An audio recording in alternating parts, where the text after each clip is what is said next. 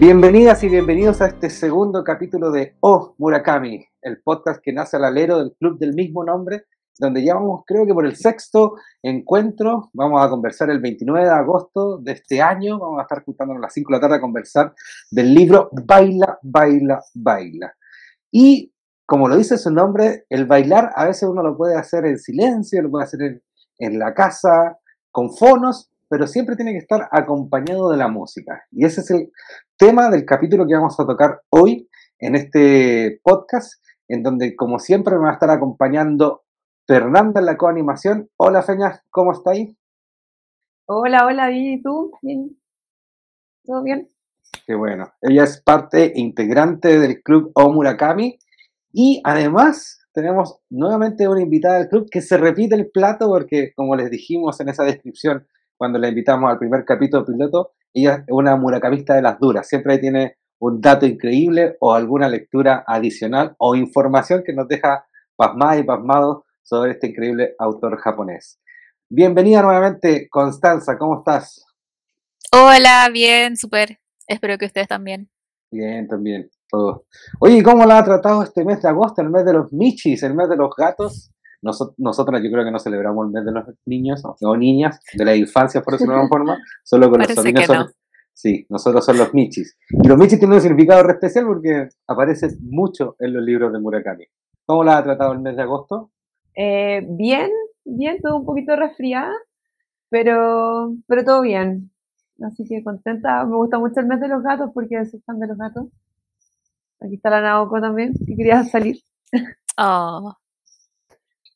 Sí, la gente todavía no nos ve en YouTube, pero ya nos van a estar viendo. Vamos a estar ahí, ahí pueden escuchar de repente a la Naoko. ¿Y tú, Connie, cómo estuvo, ha estado este mes de agosto? ¿Cómo ha estado? Eh, sí, bien, pero siento que se me pasó muy rápido el año, como, ¿en qué mm. momento estamos en agosto? Me pasó eso. Eh, sí, con harta pega igual, pero bien. Ah, qué bueno. Sí, bueno, pasa, eh, eh, digamos que en términos de pandemia. Y en cuanto a lecturas, porque en el Club de Murakami estamos leyendo toda su obra y ha ido avanzando y no pensábamos que iba a llegar tan rápido ya al sexto libro, este Baila, Baila, Baila, que es uno grande. Y como lo decíamos al inicio, chiquilla, hoy día es como queremos hablar un poco de la música y quería escucharla a ustedes y saber, ¿ustedes pueden leer con música? ¿Les gusta leer con música? ¿La música representa algo para ustedes los relatos, sobre todo cuando se nombran las canciones? ¿Van a escucharlas o se generan ese ambiente con, de lectura con la música? ¿Qué parte la Connie?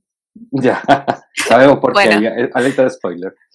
Em, sí, para mí es súper importante la música, personalmente me gusta harto leer con música, pero como música ambiente, como estas típicas listas de lo-fi, eh, como la niña que está estudiando para siempre. Me gustan mucho porque me ayuda a crear como el ambiente para relajarme y leer. Em, pero creo que me cuesta, por ejemplo, leer escuchando música cantada. Como que siento que mi atención se va a dispersar. Em, eso para partir. Música sin letra. ¿Seña? Sí, bueno, a mí igual me pasa, eh, en realidad no leo con música, porque me pasa que me involucro mucho con la música. Entonces, por ejemplo, estoy escuchando algo de una banda que me gusta, eh, mi atención se va toda como a cantar, ¿cachai? Entonces no puedo como concentrarme y me pasa lo mismo en la oficina. Eh, como mi pega es básicamente escribir documentos, no puedo como escuchar música podría leer, leer, con música ambiente, pero también me pasa que me, gusta como esa sensación de estar solo con el libro sin más ruido, ¿cachai? Como que siempre hay tanta bulla alrededor, o siempre estoy como trabajando con un podcast de fondo, no sé. Encuentro que es un espacio valioso, por lo menos para mí. Ya que viene eso de los espacios. O sea, a mí me pasa con totalmente lo contrario de ustedes dos. Yo necesito música a veces como para hacer esa, ese quiebre de realidad en algunos momentos. A mí me impresiona, yo, soy usuario de, Apple, me gusta mucho la tecnología de Apple, entonces me, me suscribí a su Music. Y ellos tienen listas así como de ruidos de cafetería que subieron en su venta más del 100% durante la pandemia. O sea, gente que leía eh, escuchando o, o, haciendo lo que hacía con ruido de cafetería. Eran ruidos así que sonaba una máquina de café, que sonaba una caja registradora, paso, de repente había lluvia. y me sucede que la música, siento que es un complemento ideal para todo, en todo momento. Sobre todo que a mí me gusta mucho la música en inglés, yo soy más del rock clásico. Pero, eh, y, con eso que me están diciendo que parece que no somos, no somos, no son tan fan de escuchar música, ¿qué les pasa con los libros de Murakami? O sea, después de las librerías, después de los libreros, después de las editoriales que disfrutan un lanzamiento de una nueva historia de Haruki Murakami, la segunda gran empresa cultural que disfruta un lanzamiento de Murakami son las empresas discográficas. Porque la gente va y compra el disco que nombra Murakami en los libros, o la canción, o el LP, como se dice antiguamente, el long play. Y últimamente, los últimos tres libros que hemos leído Murakami, tiene mucha, mucha música. ¿Cómo lo hacen? Ahí, ¿cómo, cómo hacen esa disociación? ¿Cómo se imaginan ese ambiente si no escuchan la música? Ya.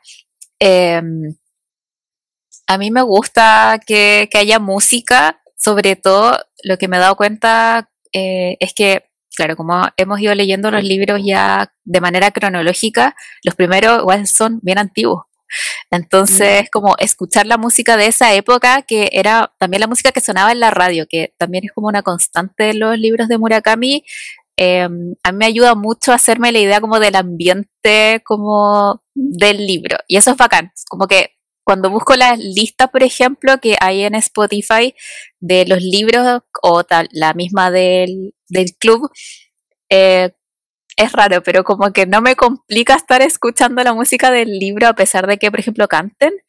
Em, eh, me gusta mucho porque lo mismo, como que siento que aporta mucho al ambiente y creo que es algo que eh, está en pocos libros que he leído como que antes de ingresar o sea, hace un rato estaba pensando como que otros libros he leído que tengan como un efecto similar en términos de la música y como que no se me vino ninguno a la mente. Entonces yo creo que eso es algo que le aporta mucho a no solamente a la experiencia de lectura, sino a la imaginación también, como uno va pensando cómo fluyen las escenas y todo eso.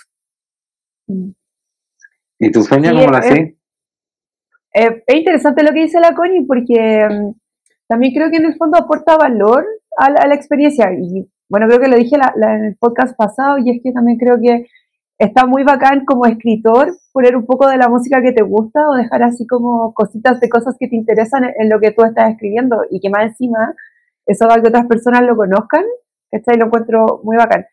Eh, no sé si conozco tanto toda la música que, que pone Murakami en sus textos, sobre todo como que pone como harta música adopta o cosas así que quizás yo no conozco tanto. Hay cosas más pop que, que hoy yo no las conozco y todo. Pero si bien es cierto que eso me pasa a mí, pienso que debe ser muy bacán para las personas que de verdad les gustan mucho los Beatles o, otras bandas, como que sale a los Beach Boys, no sé, eh, como encontrarlos ahí, pues. Entonces, así, debe ser bacán como quizás te lleva a algún lugar o algún otro recuerdo asociado que tú tienes a esa canción o, a esa banda. Entonces, también creo que es como un gran aporte a la experiencia de lectura. Sí, e, es un gran aporte y aquí se ve un dato que como relativamente eh, desde la perspectiva académica y cómo estudia Murakami cuando construye sus relatos. Se han dado cuenta que a raíz de todos los libros que hemos leído, cada vez que pone una canción algo es en relación al personaje que está desarrollando. No es una canción al azar, o sea, cuando está con cierto personaje femenino, si era suelta música jazz cuando está con un personaje masculino de ciertas características, suena como decía la, la feña los Beach Boys. Entonces, como que te va ambientando. O sea, no sé si se le sucedió a usted, pero a mí cuando aparecía ese personaje, cualquiera sea en sus novelas, sobre todo ahora en, Baila, Baila, Baila, que es la última que, que tengo más fresca en la memoria, eh, siempre era la misma banda sonora con cierto personaje. Siempre. Los Beach Boys siempre eran con un solo personaje. Lo mismo la música jazz, solo con un... Y por ejemplo, la música docta que, que tú nombras Fernanda era casi siempre cuando el personaje estaba retrotraído pensando en la casa, o sea, como que lo hace tan, tan teatral la escritura mm. que lo hace hasta mucho más entretenido. Eh, y, te va sucediendo eso, eso mismo, o sea, cuando vamos actualizando la playlist del Omurakami, eh, como dice la Connie, uno igual va, una va leyendo y, igual te va metiendo como un poquito más en la historia. O sea, yo baila, baila, baila, me lo demoré casi cuatro días porque me agarro tanto la historia y con la, y con la playlist que fue como casi una conversación de amigos y amigas. No sé. Tenía buena música, baila, baila, baila. Creo que es como el, bueno, es que Tokyo Blues, por ejemplo, que es como puro los Beatles. Pero en Baila, Baila, Baila creo que tenía mucha música que era muy de mi gusto. Entonces eso fue súper bacán. Aparte el libro increíble, obvio. obvio. Sí, no. Aquí tenemos que decir, a Connie no, nos dijo, chiquillo, estoy en el podcast, pero no, eh, me he ido más o menos nomás con la lectura.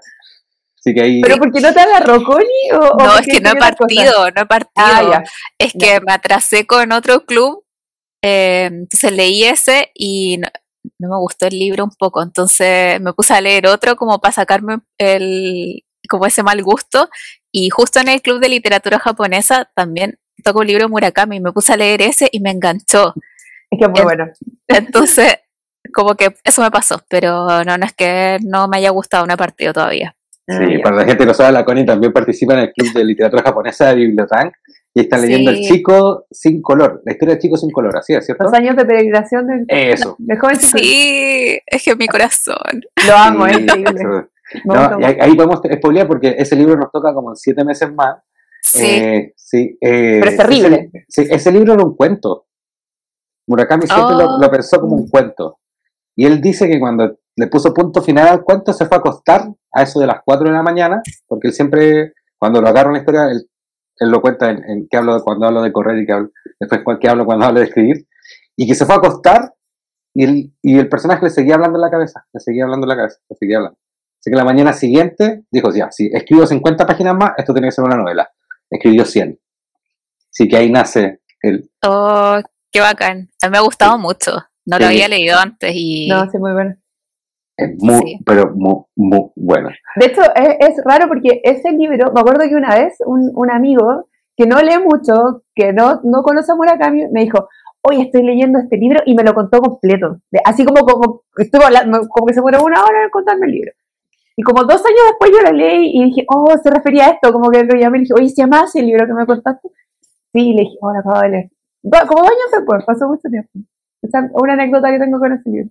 Sí, no, grandes anécdotas con el libro de Murakami porque siempre hacen esas conexiones, como lo hace desde la música y como lo hace en ese libro, que ahí adelantando muchos spoilers, es de la conexión de poder recordar nuestra adolescencia que, eh, y cómo dejamos cosas atrás y de repente las tenemos que volver a enfrentar. Eh, no, ahí, ahí la dejamos. ahí suave. Suave, suave, suave. No, las definiciones que siempre que han estado. Oye, yo quería poner otro tópico sobre la mesa que ya estamos hablando de la música, como cómo cada una va leyendo y se va dejando influenciar. Y una de las cosas que me he dado cuenta mucho y que lo he conversado inclusive con Feña cuando hemos estado hablando de las lecturas, que es un dato que, que igual tiene que estar ahí siempre, ¿eh? desde la perspectiva de, de salud, por decirlo de una forma. ¿Se han dado cuenta lo mucho que toman los personajes de Haruki Murakami? ¿Siempre están tomando algo? ¿Será de la, de la, de la época o es algo que ya tiene problemas con la construcción de personajes alcohólicos? Eh, creo que lo conversamos en alguno de los de las varias sesiones del club. A mí igual me llama la atención, eh, pero sobre todo pensando en lo que yo tengo entendido, que los japoneses en general, estoy generalizando, como que no son tan buenos para tomar, como que no aguantan tanto alcohol.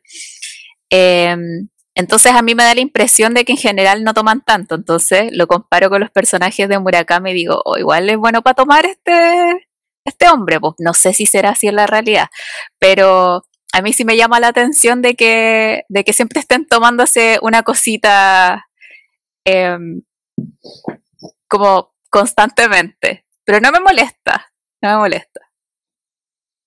Sí, a mí igual me pasa que me, resulta curioso, pero tampoco sé si tiene que ver con como con alguna influencia como norteamericana de Murakami, ¿cachai? Que yo creo que ahí está, bueno, es que la verdad es que no sé si en Japón se toma mucho o no, ¿cachai? Como, no lo sé. Eh, pero me imagino, no sé, siempre he pensado, pero esto así como sin ningún fundamento, es como una idea que habita en mi cabeza de que como que tiene que ver con un poco su, una, alguna influencia norteamericana. Em, bueno, y también pienso que me imagino que como escritora hacer personajes buenos para chupar igual, como que, eh, no sé, te abre un abanico de posibilidades con el personaje también y las situaciones. Y convengamos que hay historias muy buenas, así como a nivel personal, o historias muy graciosas que tienen mucho que ver con el copete, entonces pienso Em, que quizás es como una herramienta. No, no sé si funciona tan así, ¿cachai? Porque igual, igual es curioso que en todas las novelas como que siempre haya gente con una cosita, como dice la, la Connie, ¿cachai? Y, y como que le dan con todo nomás, pues, ¿cachai? Como, no es como, hoy me voy a tomar un saque con mi ramen. No, pues, es como, hay como whisky, hay chela, no sé, es como harto como... Eh, Sí, y siempre mezcla, siempre mucha mezcla. Pero ¿saben Sí. que no? Sí, mucha mezcla. Pero no es tanto de Murakami. Yo te digo, hartas novelas de escritores japoneses. Aquí voy a nombrar, eh, eh, aquí mintiendo No. en lo absoluto, pero a- al primo de Murakami, el río Murakami, con el azul casi transparente. Es una novela también muy famosa de la literatura japonesa que habla de una base militar puesta en Japón post Segunda Guerra Mundial y, y de unos jóvenes. Y ahí también toman, pero mucho, así, todo el rato están tomando. Y esto mismo que dice la Constanza, o sea, eh, como que a nosotras nos dan como la imagen de que no son tan buenos bebedores ni bebedoras.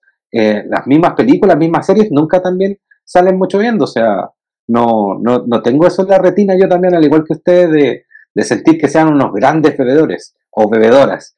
Y siempre están, y tienen mucha, mucha resistencia. Y lo otro que me da una rabia absoluta, y aquí yo creo que Feña me puede acompañar en esta rabia, nunca despiertan con caña, nunca tienen resaca, nada. Siempre se levantan otro día y siguen haciendo las cosas y como que recuerdan todo lo que hicieron la noche anterior. No es como, oh, me fumé un cigarro y me cociné un pescadito, listo. Como, am- amigo, ¿cómo? Francamente, después de todo lo que tomaste, ¿cómo fui? Hoy, ¿verdad? Ahora pensándolo, de los libros que he leído no recuerdo alguna escena, por ejemplo, de algún personaje borracho, por ejemplo. Y yo pienso, hoy con todo ese copete, como que, claro, por último, un caña leve al otro día, no, como si nada. De hecho, ¿se acuerdan cuando en, en Tokyo Blues, eh, ¿cómo se llama esta chica? La, la, la que era amiga del, del protagonista que, que le hizo Ah. que- La, la Rocco o algo así. No, no, No, no, no. no, no, no Reiko. Ah, ya. A ver, Ay, con la que estaba, con la que estaba saliendo un rato. Sí, sí, no con me acuerdo ella. el nombre. Ya, ¿Tenía nombre? Sí, sí, tenía nombre. Bueno, la cosa es que se acuerdan que en un momento como que salen, van a tomar caleta como en la tarde a un bar, toman como vodka tónica, una Y después así. toman como en la calle. Y después van a bailar y se le pasa la disco la curara. ¿Cuándo ha ocurrido eso? ¿Cuándo? La Midori, disco la Midori. Y después como no vamos a comer algo. como, eso no ocurre. Pues, Sí. No pasa. Y la y se duerme, eso es lo que Sí, todo el rato, sí. Sí, verdad, buen punto eso. Igual, eh, ahí, ahí entramos derechamente en el imaginario muracaniano, o sea, eh, ahí podemos decir que es muracanista eso de no tener caña. Aparte, de haber pesado como 40 kilos, como que ¿cómo iba a aguantar tanto copete? De verdad. Sí, verdad. Bueno, ahí, ahí como que ella se curó. En ese, dicen, como la Midori estaba muy ebria, pero aún así quería ir a bailar. Y obvio que fueron a bailar. Nadie le dijo, oye, tomar tu café, ir a acostarte. Pero igual puede ser, o sea, dejando a un lado como lo sobrenatural que puede ser que estos personajes no tengan caña, eh, que puede ser que el tema del copete eh, esté relacionado también con que Murakami tuvo el bar harto rato. Sí, y con lo que y puede ser también que sea como una manera de buscar más sintonía con un público como más extenso eh, como para ser más humanos a sus personajes también, porque en general, aparte de fumar, como que no tienen un, otros grandes vicios. Entonces, como que tú digas, ya, este gallo, no sé, se toma su copete, ya, es más humano, como que tal vez me puedo identificar un poco más con él. Puede ser que por ahí vaya esa, ese tema, sé. eh, eh, elucubrando. O, o la misma influencia que tiene Murakami de la generación Beat, de Bukowski, de Jack Kerouac, que ahí también tiene mucha, mucha historia relacionada.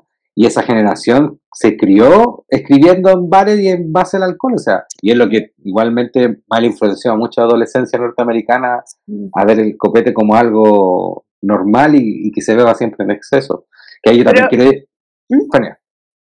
No, pero respecto a lo que dice la Connie, eh, como que, que Murakami es dueño de un bar, yo creo que igual la experiencia del alcohol, como vista desde la otra vereda, como desde el otro lado de la barra, igual debe ser distinta, pues, ¿cachai? Sí, todo el rato. Debe ser muy distinta porque no imagino a Murakami con lo, con lo prolijo que es como escritor, ¿cachai? Como cosido atendiendo su barco, ¿cachai? Como que no me lo puedo imaginar en esa. Entonces imagínate a él como sobrio, administrando, como sirviendo, atendiendo bien, tratando de ser prolijo, y todos los curados ahí, dando la cacha.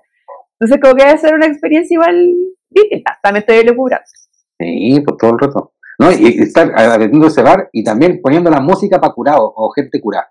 ¿Cómo? Ahí yo creo que también ahí tenéis todo el, toda la amalgama de su escenario y, emocionalidad escritural. Pues, en, en, el, en regentar ese bar, como le ponen. que tal vez de ahí saca ideas, porque claro, si trabajas como en esos ambientes, no podéis estar trabajando curado claramente, entonces ves mucha fauna, yo creo, en, eso, en ese contexto y de ahí ideas deben salir muchas. Pues.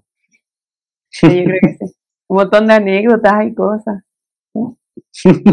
¿Y ustedes no les daba hacer mientras leían? A mí de repente igual me daba hacer, sobre todo cuando describía cómo se tomaba una cerveza helada o, o ese whisky que se toma en las noches siempre para relajar. Todos sus personajes en la noche se toman un whisky. O sea, yo cacho que existe el armonil y todo adicto al armonil en la noche.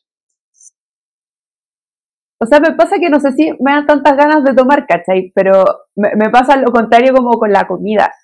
Eh, como que el rollo de la comida me parece muchísimo más interesante que el rollo del copete. Sí, el rollo de la comida. Sí, yo comparto. Y tampoco me dan ganas de tomar, pero lo que sí es como envidio esa capacidad de poder tomar tanto y que después puedan seguir la vida como si nada. Porque siempre cuento así como cuando sobre todo toman cerveza, que me gusta tomar cerveza, y yo ya no puedo tomar mucha cerveza porque a veces me da caña aunque me tome una, muy terrible. Entonces, igual, pensé que no estaba sola con esa No, yo, yo, creo que cumplí los 30 y como que, no sé, como la cuenta regresiva eh, de el, aguante del alcohol empezó y sí, me da mucha rabia, entonces los envidio, pero claro, comparto que el tema de la comida siempre me, me llama mucho más la atención. Sí, y que son tan esmerados todos sus personajes, son tan metódicos para cocinar eso cuando cuenta que hace como un desayuno simple y uno dice, ya, con suerte así como que me como un yogur con cereal y él cocina su desayuno. Encontró maravilloso. Y pescadito y todo en la mañana. Sí. De hecho, esa como ciruela encurtida que se llama umebochi me tiene demasiado intrigada, como que onda necesito probarla. Como que he visto videos en YouTube de cómo la preparan, con qué se la comen, como que necesito entender cómo funciona, ¿cachai? He visto muchos, como que entiendo más o menos con qué podría comértelo, pero me, parece demasiado curioso. Una ciruela encurtida, ¿qué es eso? Ah, yo nunca he comido. No, yo tampoco, pero me encantaría probarla. Oye, y en esta, y en estas, y ustedes podrían hacer esa, esa comparación con sus primeras lecturas de Murakami y ahora esta relectura en algunos casos de ustedes, de, de si les pegó tanto esto que están diciendo, así como en, en esas lecturas, las comidas, o esto que dice la Connie, que somos generación post 30 y, como que estábamos más preocupados hace, con la feña hablábamos hace como tres días que estábamos haciendo hacer la casa y terminamos de hacer hacer, fue como, nos miramos y dijimos, qué rico el olor a cloro, eh, no, a mí siempre me pasó que me intrigó mucho más la comida que el copete, de hecho no, no, no recordaba tanto el alcohol, francamente, pero la comida siempre me parece muy interesante, aparte es bacán porque a veces vienen como esos pies de página que dice, bueno, este plato es tal cosa, bla, bla, bla, bueno, y si no aparece igual lo, lo leo para entender lo que es igual, ¿cachai? Como, y bueno, ya después me fui a la pasta y, YouTube es mi pastor y, veo caletas japos cocinando para cachar qué están haciendo. Pues. Me, parece muy interesante. Son maravillosos. Esos videos. Son muy entretenidos. Aparte, ¿hay cachado que las cocinas japonesas vienen como con una parrillita? Sí. Le ponía agüita, ponís tu pedazo de salmón mientras estás haciendo tu café, loco, y tenís tu desayuno, ¿cachai? Como esa parrilla es rarísima, muy curiosa. Sí, y no, la venden, acá en Chile, Sudamérica. Está integrada a la cocina, ¿cachai? Es como ah. un compartimento de la cocina debajo del fuego, como que entre el horno y los fuegos hay una parrilla que es como así, así, así ancha. Sí, como solo para un pescado. Recuerda que somos... De momento, Feña, somos un podcast, así que si nos podías explicar las dimensiones en vez de decirnos así con las manos. Ay, no, no sé, no sé cuántos centímetros es. Debe ser como el tamaño de un cuaderno, un poco más ah. chico. Claro, una cosa así. Por ahí. Más o menos. Oh. Y no se puede hacer con un tostador. Yo siempre he pensado así. Lo que pasa es que la parrilla tiene, es, es como más profunda, no sé, unos 5 centímetros de profundidad. Tú le pones agua, viene con una rejilla, y ahí tú pones el pescado, lo cierras y eso se cocina al vapor. Podría ser una vaporera claramente, pues, ¿cachai? Ah, lo interesante es que tiene un está tan institucionalizado que el pescado es parte del desayuno o, y esa porción, ese tamaño, que las cocinas lo tienen, ¿cachai? Los departamentos son microscópicos y todas las cocinas vienen con eso, ¿cachai? Exacto, sí. Todo el rato. Sí, hay una serie en Netflix que se llama Samurai Gourmet, a la gente que quiere verla, Y es la historia de un jubilado que un día se queda fuera de la casa y no sabe qué hacer y empieza a recorrer los restaurantes que están cerca de su casa. Y se llama Samurai Gourmet porque dentro de, la lógica y la, del imaginario japonés, mientras está comiendo, se imagina que es un guerrero medieval, un samurái. Y van, en esos dos momentos van, pero él está peleando con la comida, o sea, y esto que dice la feña todo el rato también, pues él hace como unos paseos y todo, y siempre en la mañana dice que no puede partir bien su día, sino como un pescado y nombra un pescado en particular que no sé cuál es, que siempre lo come como al vapor o a la parrilla, que es casi como decías tú con el, sí, pues, el yogur con cereal nuestro. Decía así como, estoy apurado, me hago un yogur con cereal. Ellos están apurados, ah, no, me hago el pescado a la parrilla directo, para no esperar tanto el vapor. Mm. Eh, bueno, ahí explicamos por qué son tan esbeltas y esbeltos los jamoneses. Es heavy el tema de, de la comida, como yo siento que es tan distinto a lo que comemos nosotros, pero como que pienso decir el desayuno con una sopita de verdura, igual debe ser bacán. una sopita miso. Sí, qué rico, una sopita miso es lo mejor. Sí, sí, de hecho yo lo he hecho un par de veces, a veces me dejo hecha sopa miso y en la mañana sí me queda como un poco. Pero, o sea, siento que mi cuerpo la hace muy bien, pero igual me es raro igual comerme una sopa en la mañana, debo decirlo. ¿Cachai? Me, me cuesta, como que, no sé, no cambio mi avena con fruta, ¿cachai? Como por una sopa. Pero, pero es, es cultural, ¿cachai? Absolutamente. Sí, todo el resto es cultural. igual comer probiótico en el fondo de proveniente de fermentos es bacán, pues, ¿cachai? Es como tomarte un vasito con pucha en la mañana. Sí, no, pero y ahí volvemos al punto inicial, que es, lo que decíamos nosotras después 30 y a lo mejor la gente que escucha también puede sentir. Todo esto lo hacen muchas veces después de haberse tomado un pack de cervezas, una botella de vino, dos whisky. ¿Y sabes el secreto para la caña? Y ahí se levantan y como decíamos acá... La sopita miso. La sopita miso. La sopita miso para la caña. Estaríamos mundialmente famosos. Sí, primer club de lectura que descubrió la cura para la caña entre medio.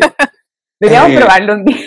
Sí. Hay que hacer ese experimento. Aparte, me pasa como la Connie, me tomo una cerveza y paso estar, de estar sobria a tener caña, como que no ocurrió, no, no pasó nada. Sí, podríamos intentarlo.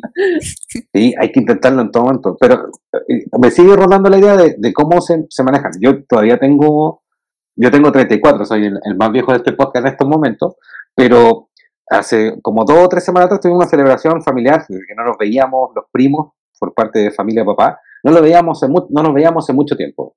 Y dentro de esa algavarilla, como se dice ahora, alegría, eh, yo se me pasó la mano con las cervecitas, ¿ya? Y me tuve que ir a acostar en un momento, ya se fueron todos, dejé limpio, todo, me fui a acostar. Y a la mañana siguiente desperté con caña. Pero mi caña duró una hora, hora y media máximo, y recordé mi periodo que yo era muy masoquista. A mí me gustaba mucho, y, y aquí estoy haciendo una confesión que no debería hacer. Niñas y niños que están escuchando el programa no lo repitan. A mí me gustaba mucho leer con caña, cacha la tontera. La tontera, po. Nunca la había escuchado. Sí, me gustaba mucho, mucho. Y, ese día desperté y esa cuestión que fui a la cocina y dije, oh, tengo caña. Me hice un café y me fui a acostar de no, inmediatamente no y agarré un libro, la feña ahí al lado, ¿qué estás? Leyendo porque tengo un poquito de caña. Así como, como que fue a recordar mi adolescencia. Qué tontera. No, no, no tengo palabras para lo que acabé de decir. no sé qué decirte. creo que es un placer que no he experimentado. No, no jamás. Jamás. Sí, no, hágalo, hágalo todas las lectoras y lectores. Eh, hay una experiencia distinta y a veces se queda mucho más grabado en la memoria. Eh, lo leí porque tenía esa sensación por todo momento. Eh, son técnicas de estudio. Pero asociar el contenido al dolor de cabeza y al dolor corporal del momento. No, se dormía más. No, increíble como, como fuimos partiendo un poco de la música, estamos en la comida, el copete, la caña ahora. Eso es todo lo que despierta a Murakami y como que... es un carrete, básicamente. Exacto, es como un carrete literario. Imagínense después juntarse a conversar de ese carrete. Eso es lo que hacemos, ¿no, Murakami?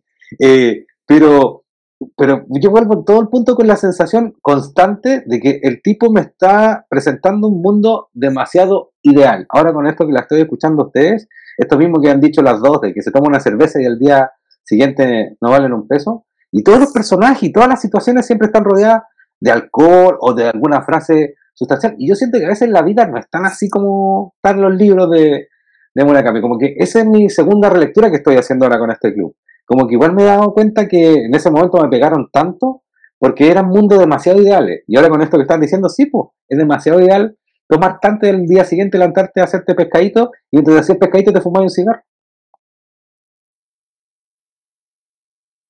Sí, yo creo que la relectura que estoy dándole ahora em, es que me sorprende que a pesar de todo, los personajes, particularmente los protagonistas, em, tienen su vida igual como súper armada, como muy estructurada. Obviamente les pasan cosas entre medio, pero es todo como que sigue un, un plano, una planificación que es como muy perfectito. Entonces, igual a mí me encanta leer esas partes cuando describe que va a trabajar y todo eso lo encuentro como cuático. Ojalá yo experimentara como esa sensación así de, no sé, como zen, de como de trabajar y todo eso. Em, y no sé si eso puede ser tan real, sobre todo considerando que igual siempre son personajes que tienen como un tema bien importante no resuelto, importante en sus vidas. Entonces como que se da esta contraposición entre que esto es todo súper perfecto y como que se hace el desayuno y va a trabajar y, como que está en la pega, se toman copetes en la pega dependiendo del libro y después como que sale a comer, eh, después sigue tomando en la casa, escucha unos CD eh, sigue tomando y se va a acostar y el otro día como que es una repetición de lo mismo. Eh, siento que es como un patrón así muy perfecto que claro, pues tal vez por lo mismo en algún momento se rompe y ahí que empieza a quedar la embarrada dependiendo del libro o lo que pasa. Pero claro, o sea, es una lectura que antes, cuando más chica, otros libros que puedo haber leído de Murakami, no le había dado porque, por ejemplo, no sé, no trabajaba. Entonces, como que no podía contrastar esta idealización como de mundo laboral em, porque no tenía idea. Pues. Qué gran punto, Connie. Feña me dejó así como, wow. Sí, es, cierto eso de que hay como eh, partes del libro que cuando uno cuando uno lee ya más grandes o, cuando te han pasado ciertas cosas, como que efectivamente uno le llama la atención o te hacen ruido o decís como, wow, qué, raro que esto sea así o yo me siento igual, ¿cachai? Em, y depende como de tu interés. Pues tú lo, de la caña sí me, es algo que me ha, llamado la atención ahora porque claro, como que estoy cada vez más penca para tomar, ¿cachai? Cada, cada vez me hace peor. Eh, pero bueno, la, comida es algo que siempre me ha interesado mucho, entonces como que lo, ahora que he estado como releyéndolo, eh, como que lo he disfrutado de la misma forma y ha sido bacán porque eh, me voy a detener así como mucho en esto de la comida, pero eh, como sé más de comida japonesa, entiendo mejor cómo, cómo funcionan las recetas, ¿cachai? O, o visualmente me lo puedo imaginar mucho mejor. Y eso ha sido muy entretenido.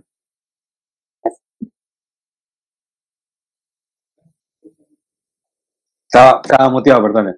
Me gusta mucho eso que estáis diciendo de, que en la relectura, te, ahora que uno sabe más de ciertas cosas, como que disfruta esos tópicos, la Connie con lo del trabajo, tú con lo de la comida, y, me quedo con eso último que estaban conversando y, diciendo esto de la, de la, la, perfectibilidad que tiene la vida, de cierta rutina, cierto horario. Y yo siento que ha sido mi sueño siempre y nunca lo, lo he podido tener.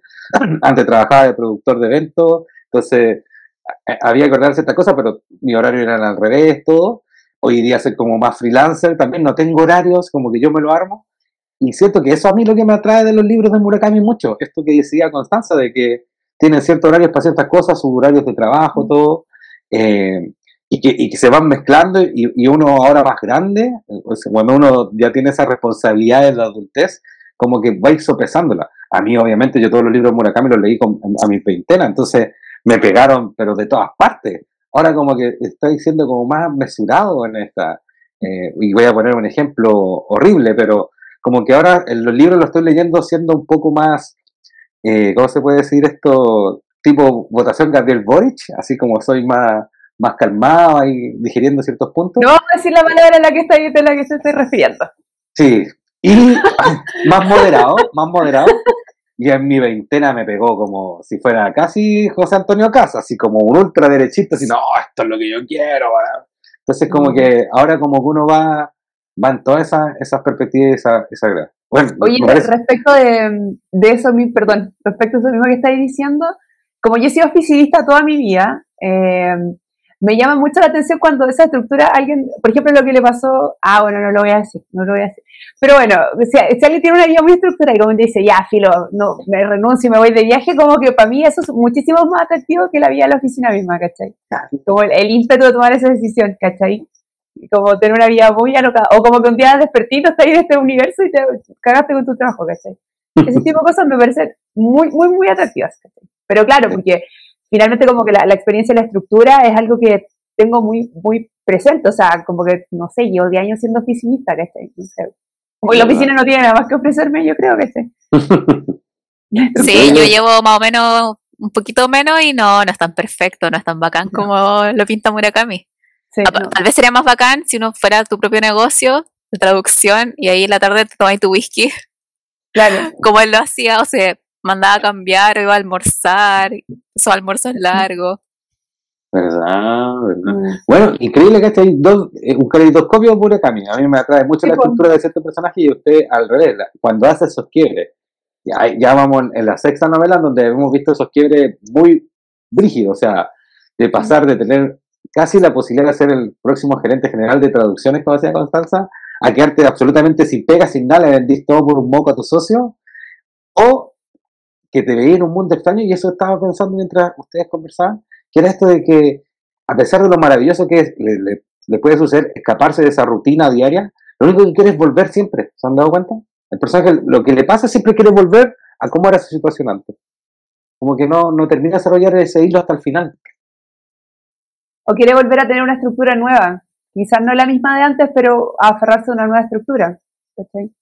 Sí, puede ser que les guste la estabilidad y soy una persona que le gusta la estabilidad, entonces como que necesito orden. Entonces puede ser como que como que hay tanta locura a veces, o sea, nunca, no locura, pero como pasan tantas cosas como sin explicación eh, a veces en los libros, entonces, claro, pues debe los personajes anhelar volver a un estado, tal vez no el inicial, pero a un estado de orden eh, nuevamente. Porque igual los personajes de Murakami en general son como súper piola. Eh, entonces, claro, me hacen pensar que probablemente son personas que les gusta el orden porque también tiene toda su rutina y un montón de cosas que como que te hacen inferir que son personas tal vez así. Eh, eso puede ser. Sí, es que... Pero es que Murakami mismo, el autor, es súper ordenado. O sea, el autor que cuenta que siempre se levanta siempre a las cuatro y media, hace ejercicio de cuatro y media a cinco y media creo que es el horario, ahí me corrigen después más adelante. Y a las 6 se pone a escribir y escribe siempre hasta las 3 de la tarde. Ahí para, va a pasear, vuelve a cenar y se acuesta a las 9 de la noche escuchando música. Y un loop constante. Así de estructurado es Murakami. Sí, pues al final eso igual impregna los libros tal, a, propósito o no. Yo creo que a propósito. Pero que sí, pues ahí queda súper patente como ese tema de, de su misma disciplina y su orden en su diario vivir en lo de los personajes. Todo el rato. Exacto. ¿Y usted, ¿Y usted cómo se frena? Yo sueño con tener esa estructura que ustedes están diciendo, por lo mismo que estábamos conversando. Siento que soy más, más un amigo del carnero que un tipo de oficina. Eh, a mí me pasa que me, gusta la estabilidad igual, ¿cachai? Eh, como, o sea, me encuentro muy atractiva esa gente que como que lo deja todo y se va a viajar. Yo no sé si lo haría, pero, pero una cuestión que me parece como demasiado increíble la gente que lo hace. Eh, y me parece muy atractivo también en los libros.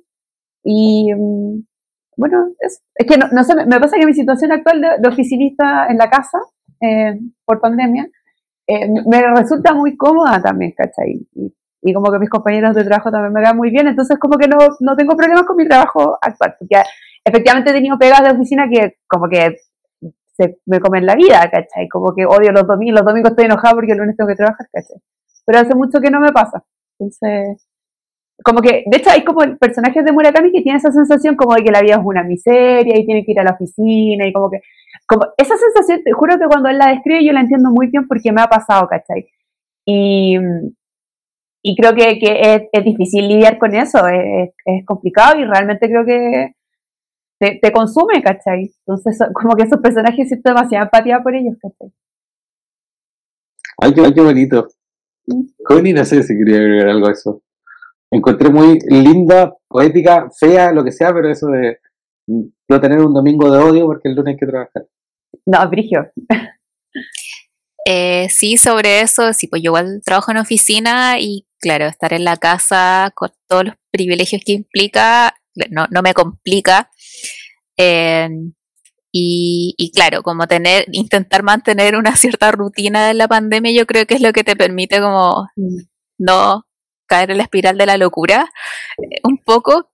Eh, pero sí, igual coincido con la feña que me llama mucho la atención estos personajes que lo dejan todo, como que envío a la gente que hace eso. Creo que igual tenéis que tener plata para hacerlo. Eh, o ser muy valiente, no sé, yo como que no sé si lo haría tampoco, soy cobarde. Eh, y me llama igual la atención como ver ese ejercicio, mm. ya sea en otras personas o, o en, el, en algún libro que esté leyendo. Y no, y afortunadamente no, no he tenido, o sea, sí lo he pasado mal a veces en la pega, pero esa experiencia así como de ser miserable, eh, no la he tenido, pero conozco amigas que sí, como, y que es terrible, porque al final te termina consumiendo porque lo quiera uno no, estáis mucho tiempo en la pega todos los días, pues entonces compartís harto con la gente que está ahí, a veces la veis más que a tu familia, ahora en pandemia no, pero entonces es heavy como ese ambiente impacta en tu vida en general. Sí, sí, en todo momento. Eh, qué terrible debe ser esa sensación. Eh, wow. Ojalá no, no Yo estoy pensando, eh, aparte de, estar conduciendo con usted el programa, también soy el productor del programa, entonces como pensando en los temas, y me está, quedo dando mucho vuelta a esto de las estructuras. como que siento que el próximo programa se podría tratar de eso, de las estructuras de Murakami. bueno, la Fernanda socióloga, Sí, la Constanza cientista política, y estudio historia, entonces como que igual tenemos un rollo con eso, o sea, la, la Constanza está diciendo, no, me encantaría hacer esto. Pero los personajes, por ejemplo, de Murakami, en todas las novelas que hemos leído, si bien les pasa cosas y dejan todos, se han dado cuenta que siempre tienen ahorro como para seis meses más. No, me di cuenta que podía resistir seis meses más. Y es como, no sé cuántas de nosotras pueden hacer eso. Yo conozco una que puede hacerlo, pero eh, no es algo común hoy tener esa seguridad. Como que lo que más nos ha enseñado la pandemia es que la seguridad casi no existe. Sí, bueno, igual hay gente como un poco que se planifica como para hacer esas cosas también, pues, ¿cachai? Bueno, las posibilidades son, son Sí, no. Ahí se viene el, capítulo 3, está listo. Planificaciones y estructuras en Haruki Murakami. Sí. De hecho, ¿se acuerdan cuando Midori vende la librería y como que compra un departamento al tiro? ¿cachai? Y después como que parece que se fue de viaje, pero igual volvió a la universidad o no sé qué, como que igual tenía plata, ¿verdad? Ya, como que es el tipo, porque decía, oh, qué lata, que, que paja esta librería de mierda. Ya, pero la vendiste, pues, bueno, y te compraste tu departamento. Entonces, francamente, o sea, no te vaya a quedar sin techo. Sí, Tokyo Blues está hablando de la feña de, de Midori. Ahí, A mí me encanta Midori. a mí igual me cae bien, me encuentro charicuaca, me encanta eso. Sí. No, extraordinaria, extraordinaria Oye, qué buenos, qué buenos tips y, qué buenas conversaciones. Yo teníamos pensado un poco hablar de la música y todo, y miren todo lo que, que derivamos a raíz de eso. Es que no podemos leer con música, Jorge. Ahí tenía un Sí, yo tengo que decir eso sí, que a mí yo, me vuelo con la música, a mí me gusta mucho, y como sé que estoy actualizando la playlist, a veces tengo que echar el tema porque, como dice la Connie, son temas que son muy clásicos, y obviamente hay versiones remasterizadas o versiones hechas por otras bandas. Entonces, mm. de buscarla por Spotify, he llegado a la deep web de Spotify eh, encontrando versiones de canciones. Entonces, igual me, ha dado mucha entretención eso, pero le da otra imaginario a la lectura y otra perspectiva. O sea, en el último libro, ahí, aquí el único spoiler que te voy a tirar, como dice la feña, eh, aparece mucho Beach Boys.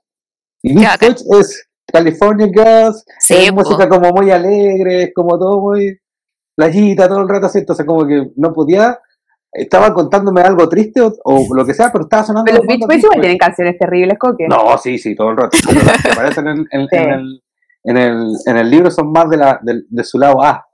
Eh, wow. Oye, chiquilla, no sé si quieren agregar. Llevamos 45 minutos de conversación. Lo que dura el programa cada vez se nos hace más corto hablar de, esta, de ser misceláneos en torno a la lectura de Haruki Murakami. Seña Constanza, ¿algo que decir, agregar? Em, yo, para cerrar hablando de música, ya que nos desviamos tanto, eh, una última cosa que un ejercicio que yo hice cuando leí El fin del mundo fue buscar la letra de las canciones. Eh, oh, y eso sentí que, no sé si fue la mejor decisión, porque había letras que eran muy terribles, muy terribles, entonces siento que eso le, añadía como otra capa de sufrimiento al, al capítulo que estaba leyendo. Y yo creo que eso igual es un buen ejercicio porque a veces, claro, uno se puede quedar con la canción, con más con la melodía, pero a veces la letra es lo que realmente, tal vez por eso le eligió Murakami probablemente. Entonces sentía que expresaba muy bien lo que estaba pasando en ese momento eh, y ahí como que sufría mucho más. Así que eso, busquen las letras y sufran. Ese es mi consejo. de una murakamista seria. Gracias. Sí, una murakamista seria. Pasta cera, murakamista bastada cera. Eh, me, pasa que respecto de la música, me involucro mucho con las letras, me pasa como algo similar a lo que dice la coña, o sea, para mí es muy importante lo que dice una canción, ¿cachai? Como que si... Y, lo sufro y como que lo siento y digo, oh, esto es lo más increíble que se ha escrito nunca.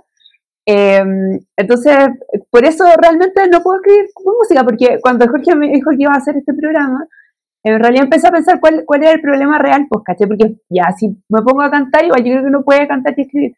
Pero me pasa que me involucro mucho, me lo tomo muy en serio, ¿cachai? Em, y nada, pues, me pagan el ejercicio que hiciste. Imagino que te demoraste caleta, porque igual ese libro es grande y tenía muchísimas canciones, como para leer las letras. Vamos a ver si. No, no las busqué todas, no las busqué todas. Solo, solo algunas. de Bob Dylan. Sí, parece que sí. Sí. Pues. Es que todas las partes que te parecía el fin del mundo era con una. Bob Dylan. Mm. Alusión a Bob Dylan. Oye, chiquillas, se basaron increíble. El programa se, me pasó volando, no me di ni cuenta de repente cuando vi el minutaje y el tiempo que llevamos. A toda la gente que nos escucha, si están interesadas o interesados en seguir conversando, recuerden que si se inscriben a Murakami Club de Lecturas, ya son parte de este podcast. A invitarles, estamos conversando de manera muy miscelánea en torno a los libros de Murakami. Ya yo creo que cuando lleguemos a esa gran obra maestra que es 1984, vamos a tener que se hablar por capítulos de ese libro, así que ahí para que estén, estén todos ahí, todas pendientes. Recuerden que nos pueden buscar en Spotify como O Murakami o en cualquier de sus reproductores de música favoritos o de podcast y también a través de mi Instagram personal, arroba coquelector, donde ahí está toda la información del club por si quieren ser parte de esta experiencia literaria. Constanza, Fernanda, como siempre, un agradecido y a seguir ahí muracamiando como locas. Que estén súper, súper bien. Nos escuchamos para un próximo capítulo.